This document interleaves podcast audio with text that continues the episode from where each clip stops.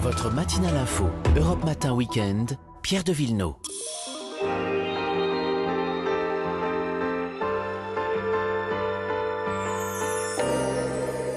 On part en balade avec Marion Sauveur. Bonjour. Et Vanessa. Euh, bonjour à Bonjour tous. à vous deux. On part en Bretagne, dans le Finistère, Vanessa.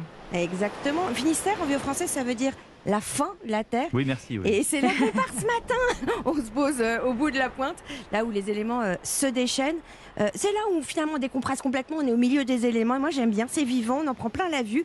Et évidemment, pour en prendre plein la vue. moi, ça me suffit. hein. Oui, bah, chacun son truc. Moi, j'ai des origines près, hein. bretonnes. Moi, j'ai besoin des Bon, embruns. Alors, on va se rapprocher des phares, justement. Et c'est une belle porte d'entrée aussi pour percer vraiment l'âme des Finistériens, pour comprendre ce qui s'est passé dans ces phares, l'histoire aussi de ces gardiens de phares. Il existe une route des phares officiels. Euh, on peut la repenter intégralement ou par tronçon. Euh, il y a surtout un coin pour moi, à ne pas rater dans cette route, euh, c'est la mer d'Iroise. On est autour de la presqu'île de Crozon. Il existe justement une, une super randonnée. Vous partez de Camaret à la tombée de la nuit pour 3 heures de marche. Bon, alors attention, hein, on fait que 5-6 Elle est km. Voilà, mais on prend le temps. Le temps aussi d'habituer ses yeux à l'obscurité parce qu'il n'est pas question d'emmener des lampes. L'intérêt, c'est de se glisser dans cette lumière des phares. Et c'est clair, guide rando pour 10 Zolo qui nous plonge dans cet univers. Les phares, elle les aime tous, même si elle a ses préférés comme le phare du Minou. Du. Nous, c'est un, un nom assez facile à retenir et ça vient du breton men, men la pierre. Au pluriel en breton, ça fait menaou et ça a été transformé en petit minou. Et donc ce phare euh, éclair rouge hein, quand on est approche un plateau rocheux qui est assez dangereux. Et les marins, pour s'en souvenir, donc c'est le minot rougi quand il couvre les fillettes puisque ce plateau rocheux s'appelle euh, le plateau des fillettes. C'est toujours très imagé et- et ça donne souvent naissance à des légendes, non? Ouais, vous avez raison Marion. Alors plus ou moins sombre hein, de temps en temps. Euh, Il y a un autre phare qu'elle aime justement euh, énormément, le phare de Tévenec, qui est au large de l'île de Saint. Mais c'est le phare des fous, celui-là.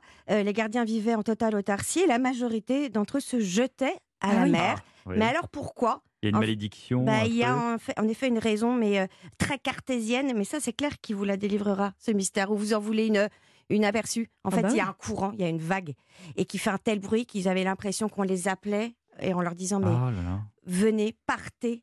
Euh, et, enfin, évadez-vous de ce lieu, quoi. Ça rugissait en permanence et ils devenaient complètement euh, frappés, en fait, les pauvres. Voilà.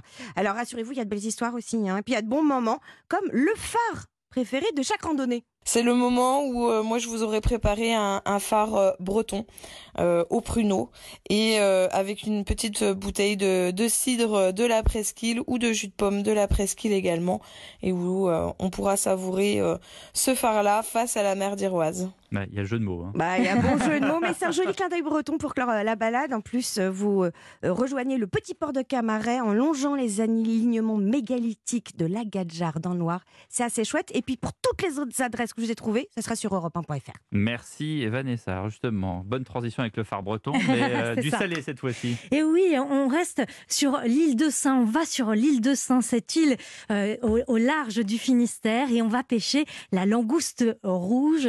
Alors, cette Et le langouste... homard bleu et la langouste rouge. C'est bien comme ça. C'est ça. Pas Alors, planter, hein. Le homard bleu et la langouste rouge, ça se passe en Bretagne effectivement. Comment on, on- on reconnaît euh, la langouste par rapport au homard? Elle n'a pas de pince, tout Mhm. simplement. Elle est rouge aussi, effectivement. Et c'est comme ça qu'on la reconnaît par rapport aux langoustines qui ont, elles, des pinces. Alors, la langouste, voilà, plus petite. Et, elle la langouste, elle a des antennes, des épines. Et quand on la cuit, elle a une petite couleur rouge orangée. Elle change elle aussi de couleur, comme le homard qui devient rouge à la, à la cuisson. Alors c'est un produit d'exception comme le homard bleu. C'est une espèce rare qui est protégée depuis les années 2000 puisqu'elle a été pêchée massivement pendant un siècle. On n'en trouvait plus dans les années euh, 90.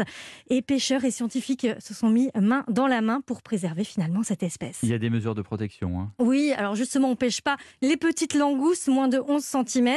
On oublie les femelles grainées, celles qui ont les œufs. Et puis, il y a maintenant une saison pour pêcher, pour pêcher la langouste rouge. On oublie janvier, février, mars et on commence à partir de début avril. Mais alors, euh, nous, on l'a choisi comment, la langouste au marché là? Vivante, ça c'est très important. Il faut qu'elle soit bien vivace. On, on le voit bien parce qu'elle replie facilement sa queue. Elle n'a pas, elle a pas de pince, hein, donc elle se défend avec sa queue. Et puis on l'a choisie bien sûr intacte avec euh, les, euh, le- avec euh, les, les antennes qui peuvent être un petit peu cassées. C'est pas grave, mais il faut pas que ses pattes soient abîmées surtout. Et pour la cuisiner? On dénature pas son goût, donc on la cuisine rapidement, pas de courbouillon, Bah parce que sinon on va la surcuire. Et comme pour le homard, il faut tuer l'animal au couteau pour ne pas trop faire souffrir l'animal, respecter la chair aussi pour la cuisson. Voici donc la méthode de Christine Poilvet du restaurant La Case de Tom sur l'île de Saint. Il faut tout simplement planter le couteau euh, dans sa cervelle.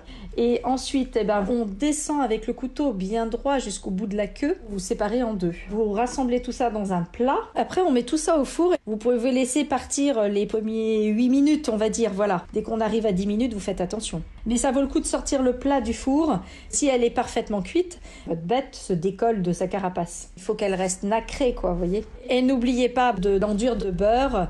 Bien sûr, demi-sel.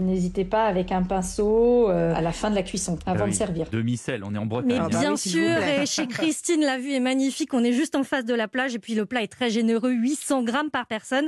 Alors moi, je vous conseille de cuisiner cette langouste au, au barbecue. Vous badigeonnez de, de beurre justement les deux côtés de la langouste, la chair, sur des braises bien chaudes. Vous la marquez d'abord et ensuite vous la retournez euh, côté carapace et vous verrez quand la chair devient blanche, nacrée et qu'elle se décolle de sa carapace, elle est cuite. Bah voilà. Mmh, tout Marion- simplement, Marion- simple. Marion, elle a un barbecue dans son deux pièces. Tout va bien. Tout va Eh bien. oui, mais Ben c'est la saison du barbecue qui commence. Merci les amis.